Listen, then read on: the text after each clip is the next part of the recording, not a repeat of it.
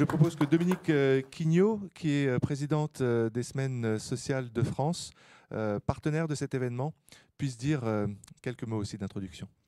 Oui, bonjour à tous. C'est donc au nom des Semaines sociales de France que je vais m'exprimer beaucoup plus comment dire, terre à terre dans mon expression que ce que nous venons d'entendre, bien sûr. Et je suis contente de me retrouver là parce qu'on a déjà vécu une expérience ici au Bernardin il y a trois ans de débat de la même façon. Et euh, nous avons vécu euh, pour les semaines sociales une rencontre en, 2017 où nous disions euh, quelle Europe voulons-nous? Et dans cet événement, ben Antoine était venu justement nous parler de, la culture comme un moyen de construire cet avenir. Voilà, et nous, insistions beaucoup sur ce nous. quelle Europe voulons-nous? Parce qu'il nous semble qu'il est important que pas seulement les, euh, les, responsables politiques, économiques, euh, pas seulement les, intellectuels se saisissent de la question, mais aussi euh, chacun de nous, et c'est le sens d'une rencontre comme, comme celle-ci. Dans la rencontre que nous avions vécue en 2017, on avait eu un grand moment en partant de la poésie, du cinéma, de la chanson populaire. Nous avions fait résonner dans une enceinte très froide d'un hall d'exposition bien des langues de notre Europe et euh, avec euh, la conviction que, l'échange d'idées, les, projets, les analyses les plus expertes ne suffisent pas s'il n'y a pas l'émotion, la beauté, la contemplation qui parlent aussi à l'intelligence. Et dans les recommandations qu'alors, en 2017, on avait déjà demandé aux participants de, formuler quelques recommandations, alors, il y avait des questions sur euh, sociales, politiques, etc. Mais il y avait aussi beaucoup de choses autour de, euh, par exemple, des langues, de la nécessité euh, que les langues soient, soient mieux connues, moins mieux travaillées, cette diversité des langues. La question de l'histoire, de l'histoire de l'Europe, qu'elle soit travaillée de façon plus commune, qu'on arrive à, comprendre ce qui a fait notre histoire, nos, nos moments difficiles et les, autres, etc. De partager euh, ce récit de l'histoire et de favoriser les, les échanges, les rencontres. C'était vraiment quelque chose qui tenait à cœur aux participants. Je peux vous dire que les semaines sociales et l'Europe, c'est une vieille histoire et un compagnonnage ardent. Euh, donc, par tous ces événements que nous, avons lui avons consacrés, par les partenariats que nous avons noués, mais aussi euh, à travers un réseau, Chrétiens pour l'Europe, XC, euh, qui nous permet de rencontrer et travailler avec des chrétiens venus de, toute l'Europe, et, notamment de cette Europe euh, de l'Est que l'on connaît souvent moins et que l'on ne comprend pas toujours. Et c'est un travail euh, fort important qui nous permet de, réagir à, beaucoup d'événements qui, concernent l'Europe. Alors notre fidélité à l'Europe, notre amour de l'Europe n'est pas béate notre exigence est à la hauteur de, l'espérance que nous mettons en elle. Alors, qu'entend-on à travers du mot culture qui fait la trame de cet après-midi d'échange? Bien entendu, ces termes est riche et on se réfère à l'histoire de l'art, de la musique, de la littérature, du cinéma, de l'architecture. Nous pouvons être fiers de ce trésor extraordinaire et je crois que vous en aurez des, témoignages euh, importants au cours de la table ronde qui suit. Euh, l'un des membres de, des semaines sociales, qui est parmi nous là aujourd'hui, Philippe, il, utilise souvent une image et, euh, l'exemple d'une ville pour faire comprendre ce, qu'est l'Europe. Et ici, il dit toujours, quand on arrive à Cracovie, dit-il, quand on regarde ses églises, ses places, ses monuments, son, son histoire, qu'on étudie son histoire, on comprend d'emblée que l'on est en Europe. Et quel est ce mystère Quelle est cette ère de famille qui explique cette ère de famille, pourrait-on dire, dans une Europe dont le pape François rappelait dans l'un des nombreux discours qu'il a consacrés à l'Europe, le pape rappelait l'identité toujours dynamique et profondément multiculturelle de l'Europe. Donc c'est intéressant cette à fois cette reconnaissance, cette ère de famille et ce côté multiculturel. Comment au travers des différences, des différences reconnues et respectées, peut-on emprunter ou reprendre un chemin commun aujourd'hui, semble-t-il moins attirant pour bien des Européens? Et la culture est sûrement un guide précieux sur ce chemin. Alors la question posée me fait penser euh, aux trois mots qu'on utilise pour parler communément de, l'homme et, de la femme. Il, elle et corps, âme, esprit. Ben, L'Europe est un corps, un peu boitillant, euh, pas tout à fait en harmonie avec lui-même, mais qu'en est-il de son âme et de son esprit? Il ne suffit pas de revendiquer des valeurs communes, ni même euh, un patrimoine intellectuel euh, religieux unique et fondamental si l'on ne s'interroge pas sur l'âme de l'Europe. Le mot avait beaucoup de sens pour Jacques Delors et sur le souffle qui l'anime aujourd'hui. Dès lors, pour moi, il est clair que le mot culture est à prendre au, sens large, au sens que lui donnait le pape François, pour, qui appelait l'Europe à se régénérer pour mieux irriguer le monde, non pas dans un esprit de domination, mais dans un esprit de service. La plus grande contribution que les chrétiens puissent offrir à l'Europe, c'est de lui rappeler qu'elle n'est pas un ensemble de nombres ou d'institutions, mais qu'elle est faite de personnes. Cette centralité de la personne humaine, on vient de, l'entendre dans l'intervention précédente, une personne dont nous devons respecter la dignité, cet humanisme renouvelé, ne doit-elle pas être au, cœur de notre réflexion?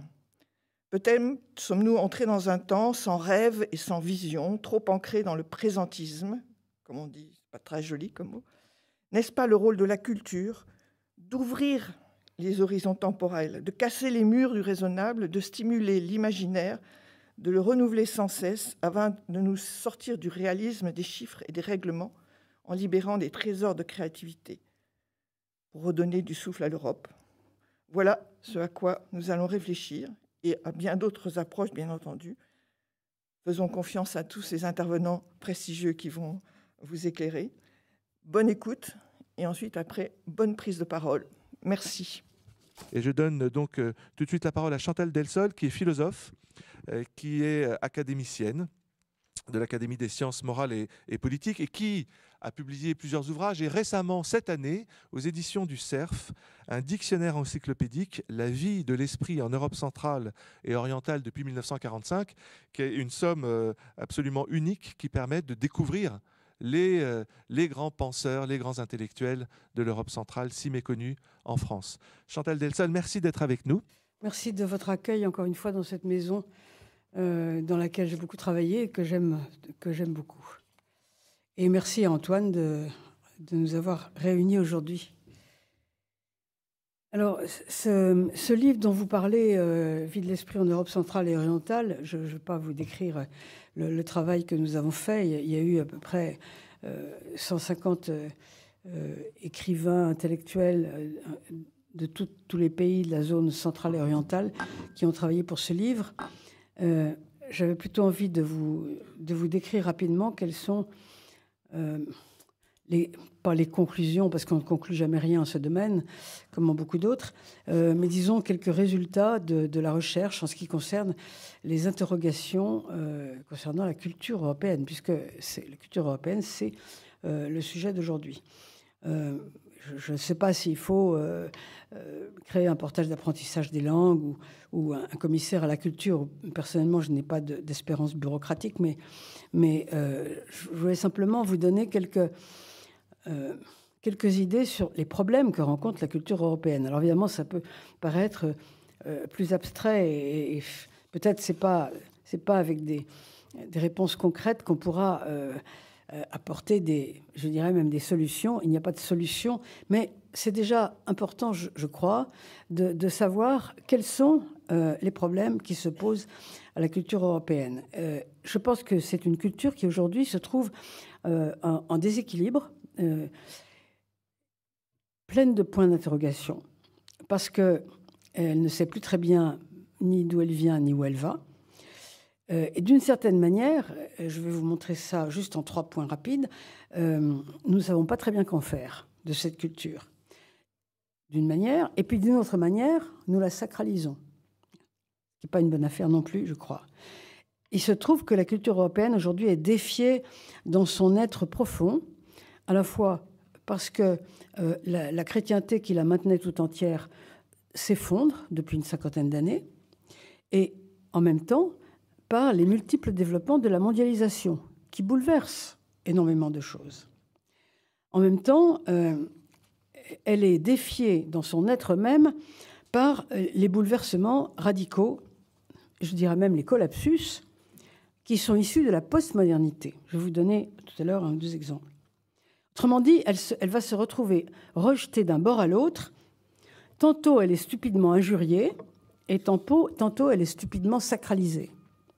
Et deux choses n'étant pas bonnes, à mon, sens. Je vous donne ces, ces trois points euh, rapidement, parce que je ne veux pas prendre la parole aux autres.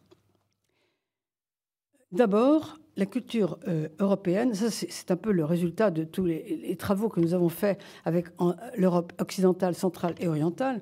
La culture européenne est récusée dans son développement par des courants qui n'acceptent pas l'apport musulman. Euh, je, vous dirai rapidement ce que personnellement j'en pense. Après, on est libre évidemment de ne pas être d'accord avec moi. Euh, en ce qui concerne la France, parce que je ne parle pas de, ce qui se passe au, Danemark ou, ou, en Allemagne, en ce qui concerne la France, à partir du moment où on prend la décision de coloniser des peuples, hein, on ne peut pas échapper à une influence des deux côtés.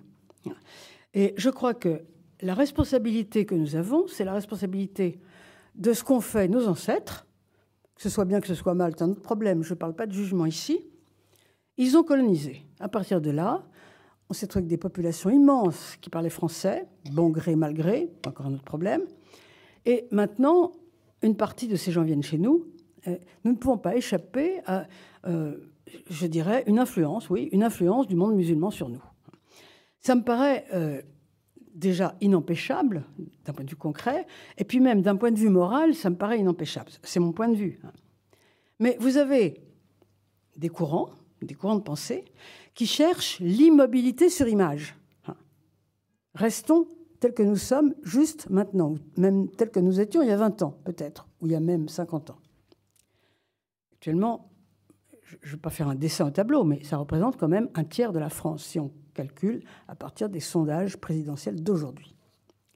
Et ça, je pense que c'est un problème pour la culture européenne, car, à mon avis, nous n'échapperons pas à une influence musulmane. Ça ne veut pas dire que nous sommes morts, que nous sommes devenus rien, que nous allons être remplacés par les musulmans, pas du tout, mais nous subirons une influence.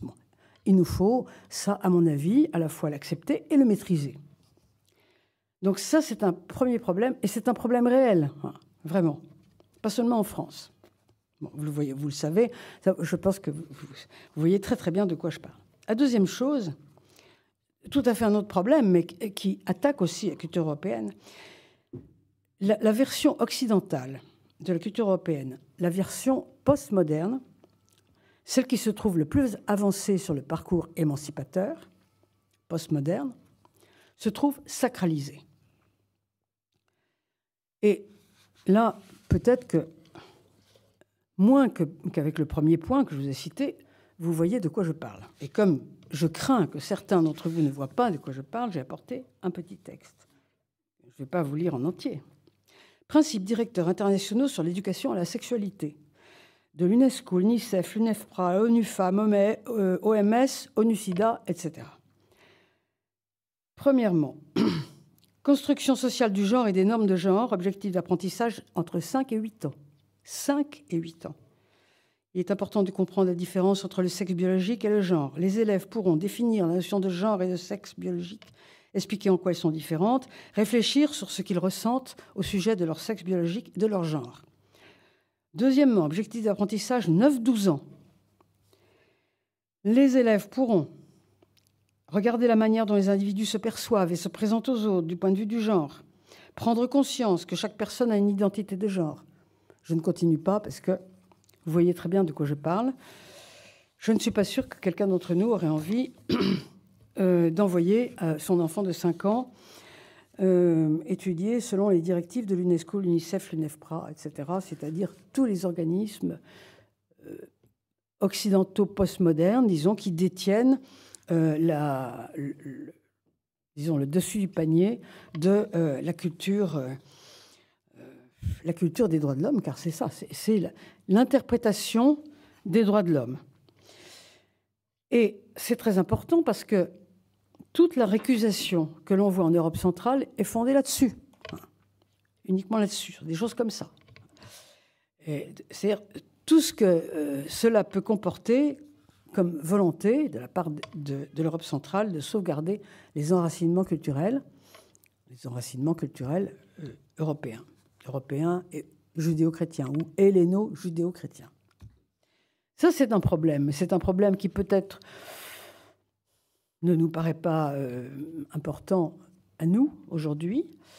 Ça dépend euh, qui nous sommes, mais qui, est, très important dans certains pays.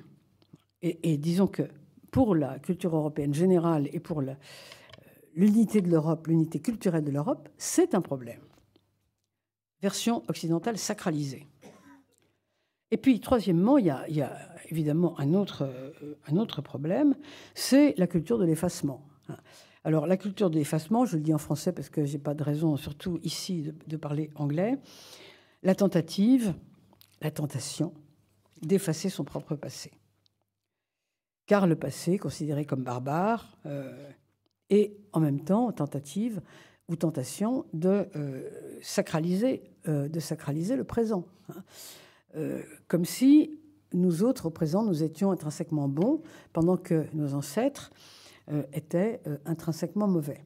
Alors ça peut vous paraître comme ça, la culture de l'effacement, un, courant bizarre et, très petit qu'on trouve dans les universités chez des gens euh, beaucoup trop intelligent pour ne pas être fou, vous voyez ce que je veux dire Mais euh, ça va beaucoup plus loin que ça, parce que finalement, euh, lorsqu'il a été question de, noter les racines de, l'Europe sur un papier pour la Constitution européenne, comme vous le savez, on a refusé de noter les racines chrétiennes de l'Europe. C'est-à-dire que l'Europe, et ça c'est bien écrit dans la plupart des, textes des des écrivains euh, euh, européens, enfin qui, influencent euh, Bruxelles aujourd'hui, actuellement, l'Europe est censée ne s'appuyer que sur le futur.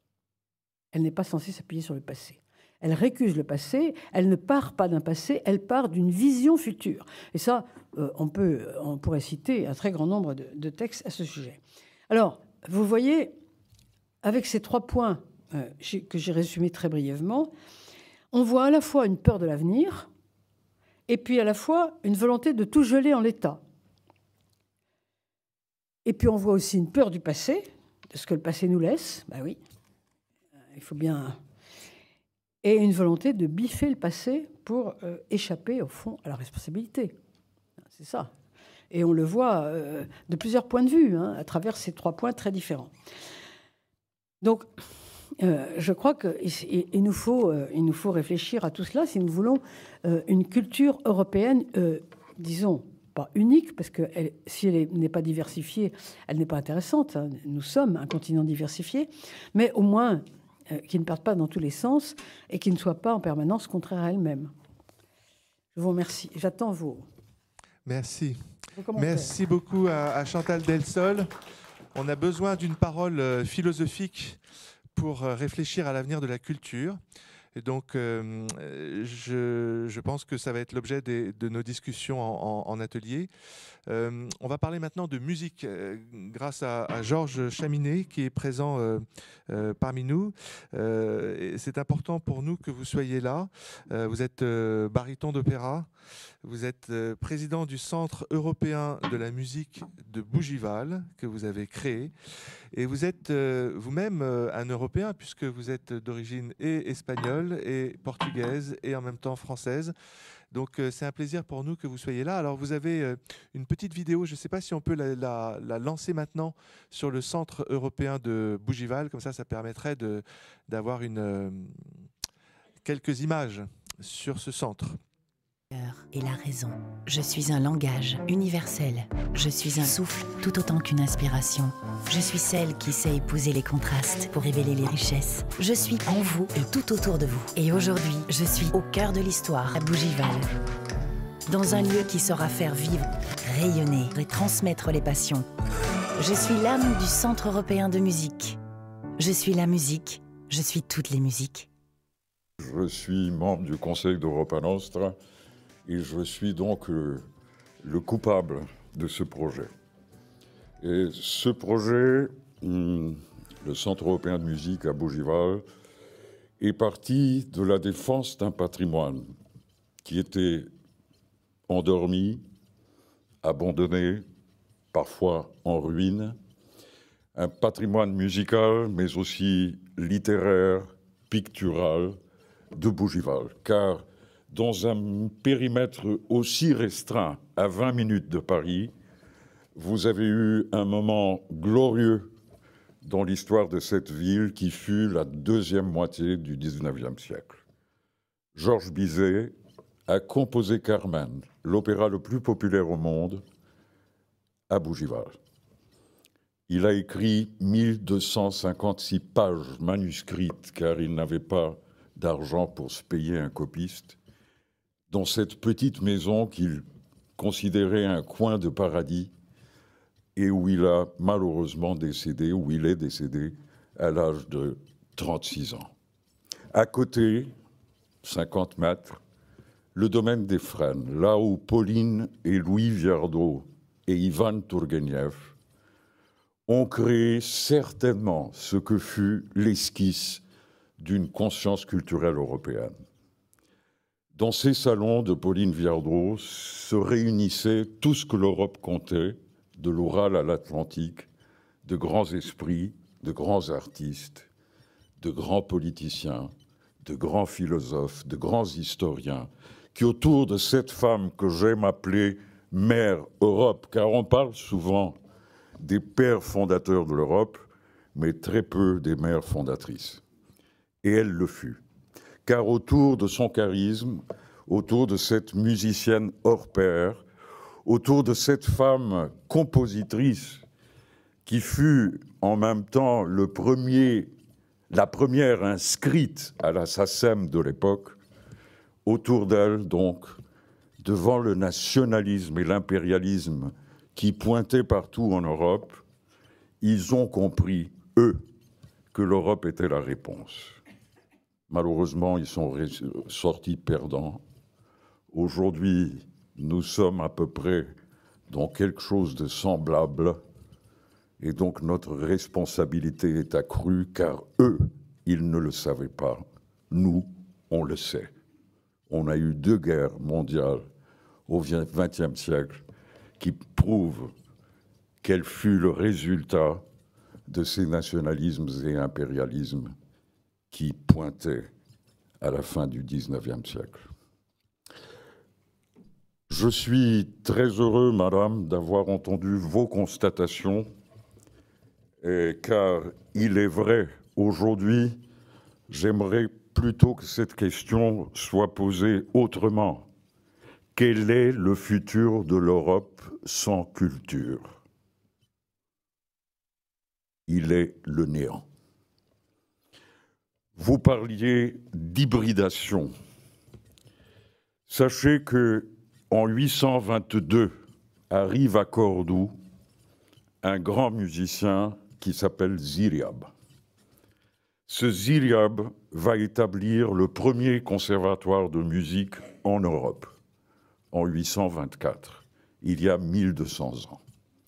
Et il va créer une forme musicale qui s'appelle la nouba, qui est la résultante de l'influence juive, de l'influence du chant grégorien chrétien et de la musique arabe.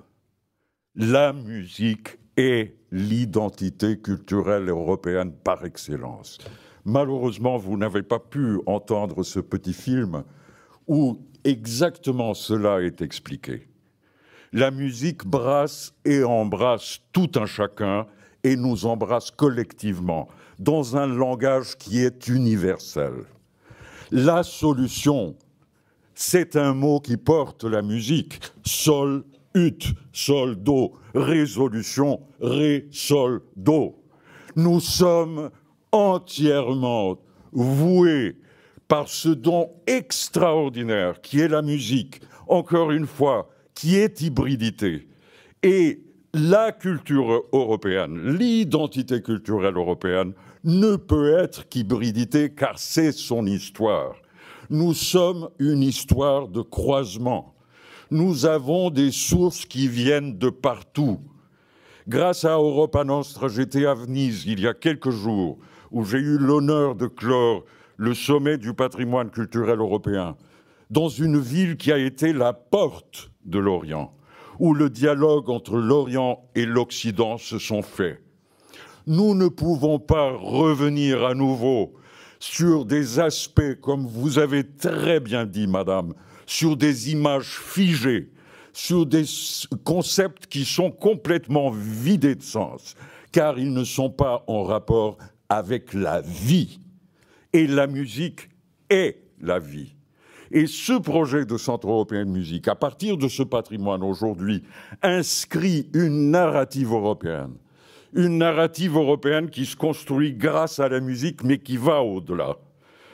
Il y aura une académie de musique, il y aura un auditorium, il y aura un laboratoire de recherche scientifique musique-cerveau. Aujourd'hui, on sait l'importance de la musique grâce à la révolution de l'imagerie médicale combien la musique est importante pour la concentration, pour la mémoire, pour la plasticité cérébrale. Aujourd'hui, on sait combien la musique devient thérapie pour des maladies comme le Alzheimer, comme le Parkinson, pour des troubles de comportement ou des personnes avec d'autres qualités comme les autistes, combien la musique devient un moyen de communication.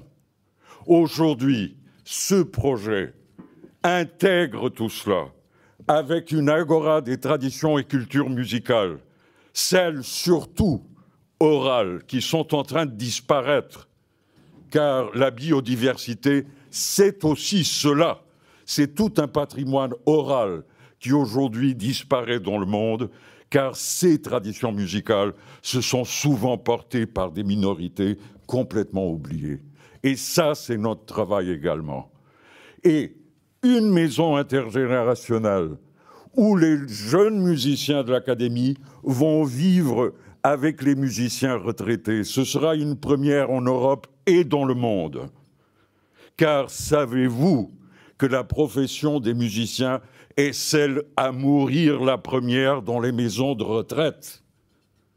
Là, ils vont continuer à vivre avec, par la musique cette transmission entre générations, aujourd'hui, elle est fondamentale. Nous sommes dans un monde divisé de plus en plus, pour ne pas dire parfois tribal. Aujourd'hui, la musique est là, c'est ce don extraordinaire, la fille des muses, la fille de toutes ces neuf muses qui sont les filles de Mnémosine, la mémoire, et Zeus, le père des dieux. Un peuple nous tous, Européens sans mémoire, nous serons perdus.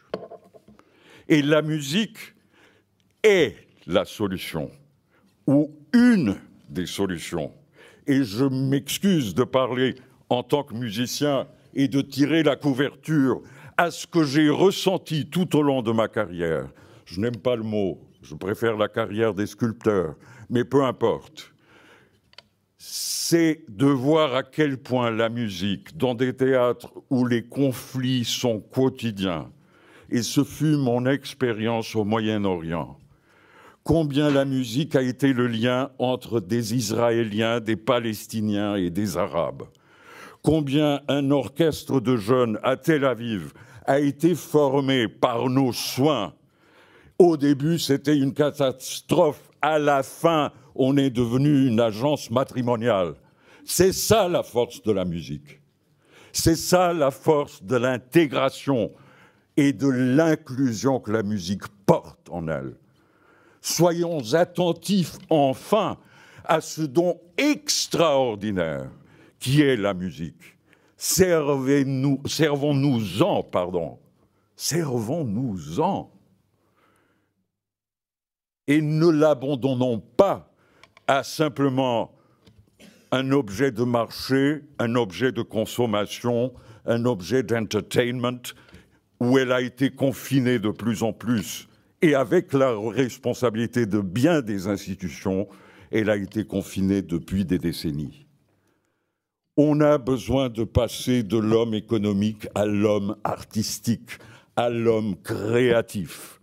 Et c'est là le but du Centre européen de musique. Mais c'est aussi le but d'un récit européen qui nous manque, ce récit de croisement. Et aujourd'hui, je suis fier que nous ayons déjà un réseau de quartiers de culture éco-responsables qui est porté par un cabinet d'architecture à la pointe de la défense de l'environnement et à la pointe de l'architecture de développement durable. Je tiens à vous dire aussi que nous portons 13 des 17 objectifs de développement durable des Nations Unies dans notre projet et on les accomplit intégralement. Et donc ce projet aujourd'hui, c'est aussi ce récit européen qui est manquant. Tous ces croisements.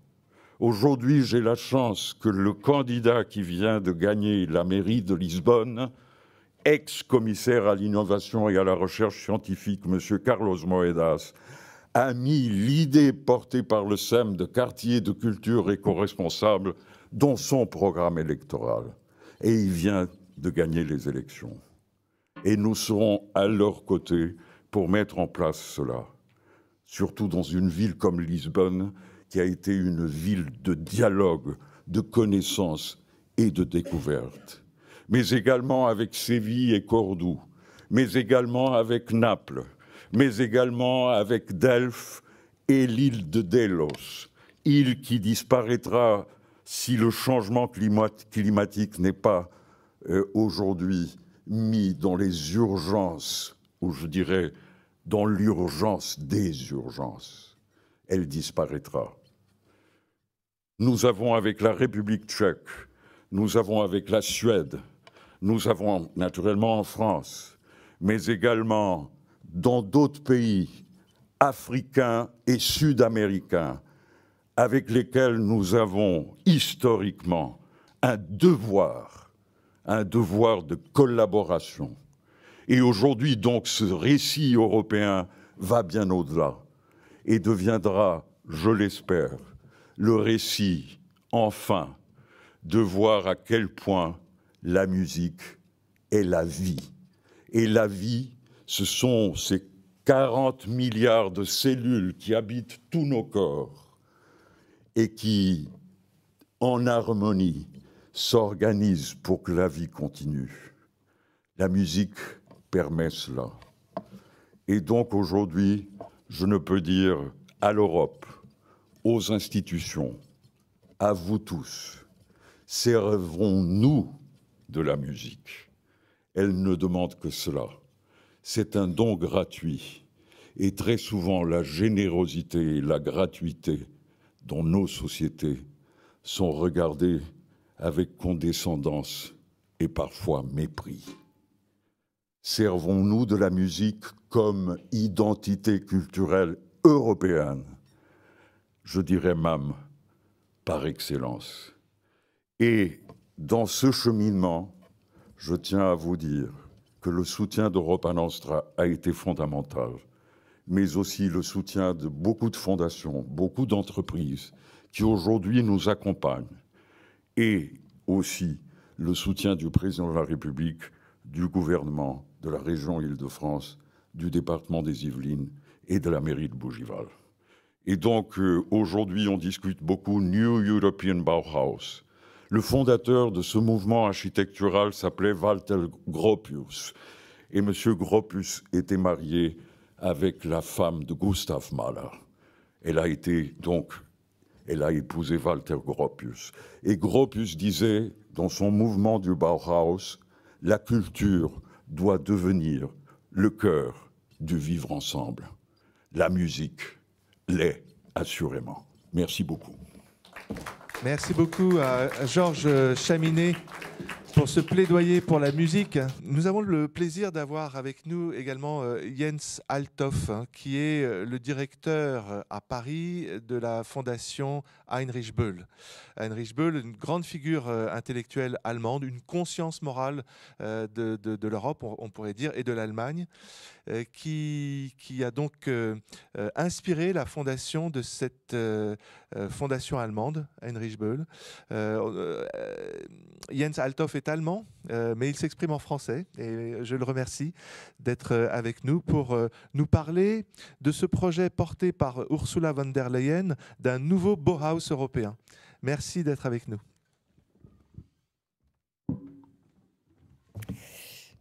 Oui, Merci beaucoup vraiment pour euh, cette invitation à cette institution et aussi ce lieu extraordinaire. Tous les deux sont déjà une sorte de contribution à la culture et à la patrimoine, je trouve. D'autant plus comme, comme allemand, j'ai la possibilité de aussi participer à ce débat ici aujourd'hui. Et Antoine l'a dit, justement, moi je, je, représente et je dirige ici le bureau en France de la Fondation Heinrich Böll. C'est une fondation politique allemande, justement, une fondation politique allemande. En Allemagne, il y a tout un système de fondations politiques qui sont proches d'un mouvement politique, pas affiliés, mais proches. Nous, on est proches des Verts. Et toute l'idée des fondations politiques en Allemagne, c'était aussi, euh, après la guerre, de vraiment s'engager pour l'éducation politique, pour que euh, les citoyens s'engagent pour la démocratie, ce qui, on sait, en Allemagne, ça n'a pas trop bien marché avec le premier essai d'une démocratie pendant la République de Weimar. Malheureusement, ça, vous savez très bien, donc euh, il y avait des conséquences plutôt terribles. Donc pour ça, il y a aussi vraiment cette idée d'avoir des institutions, des organisations, qui s'engagent pour euh, l'éducation politique, mais avec une approche justement de pluralisme. Pourquoi alors le nom Heinrich Böll, ce grand écrivain allemand, euh, prix Nobel de 72 euh, Heinrich Böll, c'était pas seulement vraiment un grand écrivain, d'ailleurs quelqu'un qui était très marqué par la guerre. Il était envoyé comme jeune soldat ici en France. Il était très marqué par ça. C'était un des seuls aussi d'après-guerre qui ont parlé, qui ont écrit sur la catastrophe de cette guerre pendant une période où en Allemagne tout le monde voulait juste l'oublier euh, et pas en parler c'est possible, c'était un peu la situation. Donc il s'est fait beaucoup attaquer par ça aussi. D'ailleurs, il était un catholique très très convaincu. Un catholique par contre qui s'est qui s'est beaucoup battu contre l'institution de l'Église en Allemagne, où il n'était pas d'accord avec beaucoup de choses, mais lui, il était très euh, très croyant lui-même. Donc pourquoi Heinrich Böll Heinrich Böll, c'était une exception en Allemagne. Il y a quelque chose qui a beaucoup plus en France que moi toujours j'ai beaucoup aimé, ça m'a beaucoup impressionné, c'est cette aussi quand même figure d'un euh, romancier, d'un artiste qui en même temps très engagé dans le débat public, qui s'engage, qui, qui, prend part. Ça, en Allemagne, vous avez beaucoup moins. Mais Heinrich Böll, c'était quelqu'un qui s'est engagé dans le débat public, qui, qui, était vraiment en avant et qui, justement, a beaucoup soutenu des mouvements pacifistes, des mouvements écologistes, aussi des mouvements féministes et autres, qui ont abouti à la formation des Verts dans les années 80 en Allemagne, et où il a aussi soutenu justement les Verts pour accéder au Parlement pour la première fois en 83. Donc ça, pour dire tout ça, que nous, on est une fondation politique, mais qui a aussi une mission justement culturelle et qui fait beaucoup aussi de programmation littéraire et autres, justement dans l'héritage de Heinrich Böll. Et là, sur mon deuxième point, ça je trouve après qu'on avait vu aussi l'importance de la musique, bien sûr, juste pour mentionner l'importance de la littérature tout ce qui est culture en Europe. Et là, si vous regardez aussi à quel point la littérature en Europe, c'est toujours influencé de tous les bords. Je veux dire, la littérature russe, comme elle a influencé aussi la littérature française, comme la littérature française a influencé la littérature allemande comme Stefan Zweig, par exemple, qui était très, très, bien sûr, influencé par Balzac, où il a écrit une, une biographie d'ailleurs euh, magnifique et extraordinaire. Aussi Heinrich Böll, qui était d'ailleurs aussi très influencé par Balzac et par d'autres. Donc la littérature, là, vous voyez vraiment à quel point ça, on a quand même une culture européenne, surtout en tout ce qui est littérature. C'est vraiment pas seulement une culture euh, française ou allemande, c'est vraiment une culture très clairement européenne. Et peut-être aussi dans ce sens aussi deux mots avant que je parle du nouveau Bauhaus. Deux mots parce qu'on a déjà parlé et l'idée, si j'ai bien compris, c'est de faire aussi un peu le débat. On est là pour faire le débat justement. Donc deux mots quand même sur cette idée, qu'est-ce qui c'est la culture européenne, parce qu'on a déjà parlé sur ça. Aussi une tradition, par exemple, dans laquelle était Heinrich Böll très fortement. Il me semble ce qui est très très important pour la culture européenne, c'est la tradition du siècle des Lumières elle a une tradition d'ailleurs qui était vraiment aussi très très fort et qui est, qui est aussi venu de la France, siècle des Lumières. Un Voltaire, un Rousseau, la Révolution française, c'est quelque chose qui a beaucoup beaucoup influencé le développement dans le reste de l'Europe, aussi en Allemagne. Et qu'est-ce que c'est cette, cette culture-là? Cette culture, c'est importante. Qu'est-ce que c'est là-dedans C'est la tolérance, c'est l'idée du pluralisme, c'est l'idée de la diversité, que la richesse de la diversité, la tolérance envers aussi différentes religions, pas la domination d'une religion.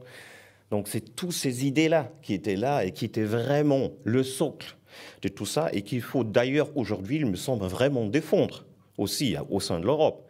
Les droits de l'homme, tous ces, tous ces éléments, ça, c'est ça la richesse, c'est ça l'héritage européen qu'il faut vraiment défendre aujourd'hui. C'est ça tout d'abord. Et d'ailleurs, ça inclut aussi le, de combattre toute forme de discrimination, ce qui est très important. Je, je dis ça parce que quand même, on est dans le débat et je voulais, je n'étais pas d'accord clairement ce que vous avez dit, Chantal de Sol, par exemple, sur la question de l'éducation du genre et des questions comme ça. Vraiment pas, parce que justement, euh, nous, on a fait, il n'y a pas longtemps, on a aussi une, série livres politiques et on a fait un livre d'ailleurs magnifique euh, d'un écrivain allemand, Daniel Schreiber, qui a écrit un livre sur le chez-soi, zu Hause, on dit. C'est compliqué à dire ça en, euh, en français. Zu Hause, le chez-soi, là où, on est peut-être aussi grandi, mais là où vraiment on se, se, sent comme, comme une sorte de patrie, une sorte de chez-soi. Daniel Schreiber. Et on a fait ça autour, parce qu'on avait aussi euh, un peu la fête des 30 ans de la chute du mur. Et on a fait ça avec lui. Et lui, c'était très intéressant. Il a écrit ce livre parce que lui, il est grandi dans un petit village dont l'Allemagne est communiste, autoritaire communiste, dans un petit village dans l'Allemagne du Nord, Mecklenburg-Vorpommern, la Pommernerie, Mecklenburg du Nord, je crois que c'est ça en français, Mecklenburg-Vorpommern. Et lui-même, déjà, comme jeune garçon, il écrit là-dessus, d'une façon assez impressionnante, comme jeune garçon, il a compris qu'il est, il est gay, il est homosexuel, qu'il a porté euh, des, vêtements de femme et tout ça. Et il décrit aujourd'hui comment il était traité par des, vraiment des professeurs formés communistes, parce que ça n'existait pas, et ça ne devrait pas exister. Il voulait le mettre dans vraiment une centre spéciale, ils sont allés chez le médecin et tout ça, et ses parents qui se sont battus. Il a dit, c'est grâce à mes parents qui m'ont pas vraiment tué, dans cette situation, parce que moi j'étais différent, et parce que cette différence n'était pas acceptée dans cette société. Et il a dit, sans la chute du mur, je serais plus en vie. Donc ça, c'est vraiment, euh, je peux vous conseiller ce livre sur cette question, juste pour dire que la tolérance, que l'acceptation de la différence, que la possibilité de vivre aussi en différence et de gérer une vivre ensemble, c'est ça la culture européenne, c'est ça l'héritage européen que je trouve qui est, très important. Juste pour faire quelques remarques et une petite contribution sur ces débats. Pourquoi c'est lié avec le nouveau Bauhaus Pour faire directement le pont?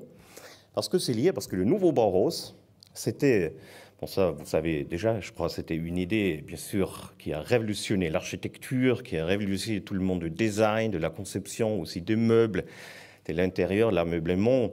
C'était, c'était déjà dit, c'était Walter Gropius qui a fondé ça avec d'autres à Dessau. D'ailleurs, il y a encore le Bauhaus à Dessau aujourd'hui, ça vaut la peine de le voir. Il y a aussi un musée magnifique sur le Bauhaus à Berlin, à Berlin que je peux aussi vraiment euh, vraiment fortement euh, conseiller y aller. Mais toute l'idée, c'était la rupture toute l'idée, c'est la rupture avec toutes les traditions avant. C'était la modernité. C'est de le faire autrement, de penser autrement. C'est aussi ça l'Europe, d'ailleurs. C'était ça le nouveau Bauhaus. C'est essayer de sortir des cadres qui étaient les cadres avant. Et c'était pas par hasard que c'était en, 19, euh, en 1919 en Allemagne, parce que c'était juste après la Première Guerre mondiale qui était une rupture très importante en Allemagne. Avant, il y avait encore l'Empire, il y avait encore euh, l'empereur, il y avait, vous savez très bien qu'en euh, France, vous avez déjà depuis 200 ans la démocratie, on n'est pas du tout. Hein. Ça, c'est quand même la différence. Donc là, il y avait encore l'empereur, il y avait une, société qui avait des normes, des morales très anciennes, tout était structuré, et ça, c'était la rupture, le nouveau Bauhaus. C'était l'idée de faire autrement, de faire pas comme tout le monde a dit toujours. Donc ça, c'était vraiment l'idée. Oh, pardon. Qui était vraiment... Ça, c'est, ça, pas du tout bien. en plus, c'est un appel de l'Allemagne, bien sûr. Donc, euh, donc là, le nouveau Bauhaus, ça s'est encadré dans ça. C'est aussi pour ça que c'est peut-être pas par hasard que le nouveau Bauhaus et toute l'idée, c'était fini en 1933.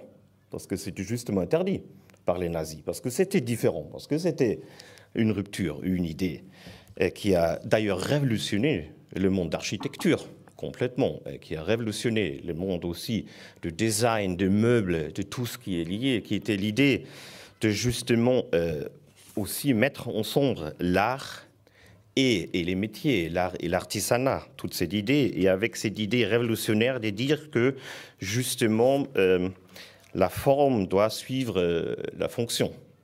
Donc euh, c'était ça, ça l'idée de base. Qu'est-ce que ça veut dire? Pourquoi aujourd'hui il y a maintenant ce programme du nouveau Bauhaus de la Commission européenne? Pourquoi ils reprennent cette idée de Bauhaus aujourd'hui dans ce contexte? Bon, je peux vous dire quelques idées là-dessus. Je suis ni porte-parole de la Commission européenne euh, ou un membre de la Commission européenne, mais pour vous dire quelques idées, je trouve l'idée derrière, elle l'idée, elle est vraiment pas mauvaise, parce que là, qu'est-ce qui si on parle de l'avenir pour l'Europe, aussi au niveau de culture, si on parle de l'avenir de l'Europe, c'est quand même le plus grand défi en ce moment. Il me semble que c'est justement le survie et aussi le repart avec la nature ou la protection de, de, la création de la nature, c'est aussi une idée chrétienne très ancienne, et c'est d'ailleurs aussi quelque chose que le pape François il met très souvent en avant. Alors, qu'est-ce qu'on a aujourd'hui? On a cette idée du pacte vert européen, c'est-à-dire arriver à une Europe décarbonisée au plus tard en 2050. Ça, c'est un défi énorme. Je veux dire, c'est vraiment, ça, c'est une sorte de troisième révolution industrielle qu'il faut pour ça arriver à une Europe décarbonisée, une Europe climat neutre à au plus tard 2050 pour assurer notre survie, pour faire face à la crise climatique. Donc ça et tout ça, mais ce pacte vert européen touche tout d'abord tout ce qui est l'économie, société, tout d'abord. Et l'idée maintenant de cette idée du nouveau Bauhaus de la Commission européenne, c'est de lier, de lier ce pacte vert européen aussi avec justement la culture avec de dire la culture, la durabilité, la question de l'inclusion, aussi la question de l'esthétique, les questions du style, parce que ça a aussi beaucoup à voir, bien sûr, avec culture, style et des questions comme ça, la, façon qu'on vit notre environnement direct. Donc ça, c'est toute l'idée. Donc là, il y a pour seulement deux ans, il y a 85 millions qui financent des projets qui vont dans une telle direction, donc des projets par exemple dans les hôtels des arts, où ils essaient de travailler sur ça, mais aussi tout autre projet, aussi des projets de construction du meuble, beaucoup, parce que c'est quand même la, tradition du, Bauhaus. Donc il y a beaucoup, beaucoup de projets qui vont dans un tel sens. Il me semble où il faut encore plus, et je n'ai pas encore vu de projet comme ça, parce qu'il me semble qu'il faut quand même aussi voir culture dans un, sens, dans un sens plus large, si on parle de ce pacte vert européen. Je crois que ça, c'est important, parce que, regardez par exemple, vous avez maintenant une mobilité qui se construit autour d'une... Là, on a la mobilité depuis, euh, on dirait depuis 150 ans, une mobilité individuelle qui se construit autour des voitures thermiques. Et euh, les gens, ils sont habitués à ça normalement. Pas tellement à Paris, c'est pas tellement important, mais dans d'autres régions. Euh, moi, je viens de l'Allemagne Sud, c'est une région qui est complètement liée avec tout ce qui est industrie automobile aussi. Et si vous regardez ça, je suis souvent dans des discussions où je vois que, par exemple, autour de cette voiture thermique, il s'est créé aussi toute une sorte de culture. C'est pas cette haute culture dont on parle souvent, mais il ne faut pas aussi sous-estimer cette façon de culture. Donc des gens qui ont leur voiture, qui ont tout ce qui va avec. Vous, connaissez aussi des groupes, euh, des gens qui, qui, sont avec des motos, donc ça fait du bruit. Donc il y a toute une idée, toute une culture. Et moi, je suis toujours assez euh, étonné, impressionné à quel point c'est vraiment important de prendre ça en compte et de voir qu'est-ce que ça veut dire si maintenant vous allez, par exemple, vers une mobilité électrique Qu'est-ce que ça veut dire aussi au niveau de toute une sorte de style de vie, une forme de culture qui s'est créée autour avec des journaux, avec tout, tout, tout, avec des émissions euh, aux médias, tous. Qu'est-ce que ça veut dire? Pour vous dire un, un, petit exemple, par exemple, on était avec des groupes d'experts chez Porsche qui sont été en train de développer le premier Porsche électrique.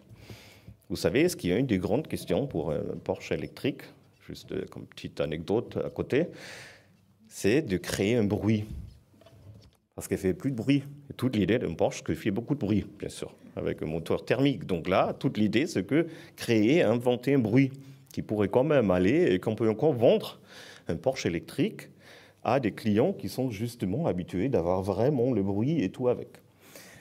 Donc ça, c'était juste un petit exemple pour aussi vous dire qu'il faut aussi penser un peu dans cette idée de cette transformation écologique et sociale et ce lien avec le nouveau Bauhaus. Qu'est-ce que ça veut dire aussi? C'est beaucoup de culture dans le sens classique qui est très important, mais il faut aussi penser à cette, des cultures qui, qui vont être transformées très profondément et quel défi c'est et justement comment on peut aussi contribuer à cette euh, contribution par une perspective culturelle. Oui, merci.